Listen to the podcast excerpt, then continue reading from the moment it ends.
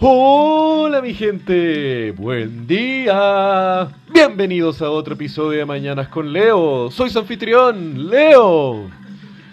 Viernes 18 de mayo.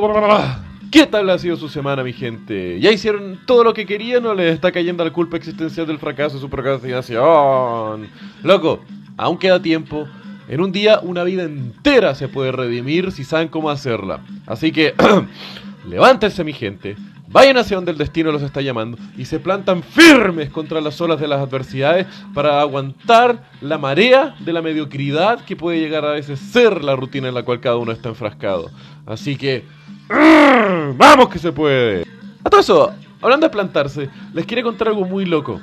¿Saben ustedes que en Japón, la tierra del hentai de tentáculos y los robots hermosos, durante su milagro económico postguerra, justo ahí después de que Japón fue bombardeado hasta más no poder, la economía japonesa estaba extremadamente agresiva en ser autosuficiente y en integrar lo más posible de todas las cadenas productivas. Entonces, uno de los puntos más brigios que tenía la economía japonesa para retomar era el tema maderero y como gran parte del país había sido bombardeado y destruido, puta, el Ministerio de Agricultura japonesa decidió comenzar a replantar mucho del país y puta, como querían ser un país más productivo e integrarlo todo, decidieron, loco, vamos nosotros a ser autosuficientes en madera. Y para eso diseñaron un plan donde iban a plantar como idiotas, hasta más no poder, cedro japonés.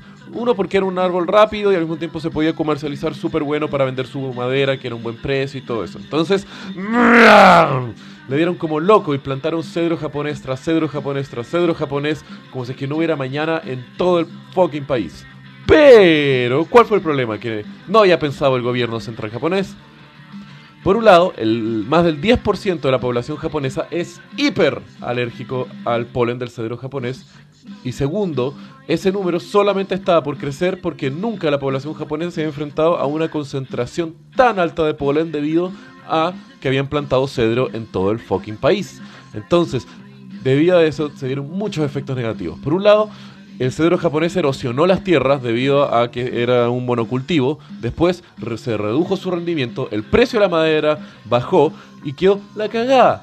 Además, eh, la situación es tan horrible que ahora tuvieron que instalar medidores de polen en casi todas las ciudades japonesas, donde tienen carteles iluminados que van anunciando los niveles y hasta hay alertas para celulares cuando los niveles de polen están muy altos. Loco, qué forma de mandarse un cagazo como cuando toda tu población es alérgica a eso y tú no sabías. ¡Ah! Pero bueno, ahora sabemos mucho más sobre que las tomas de decisiones centrales muchas veces de los estados se cagan a la gente. Pero bueno. Que tengan muy buen día, mi gente. Espero que hayan sido felices el día de hoy. Los quiero. Besos.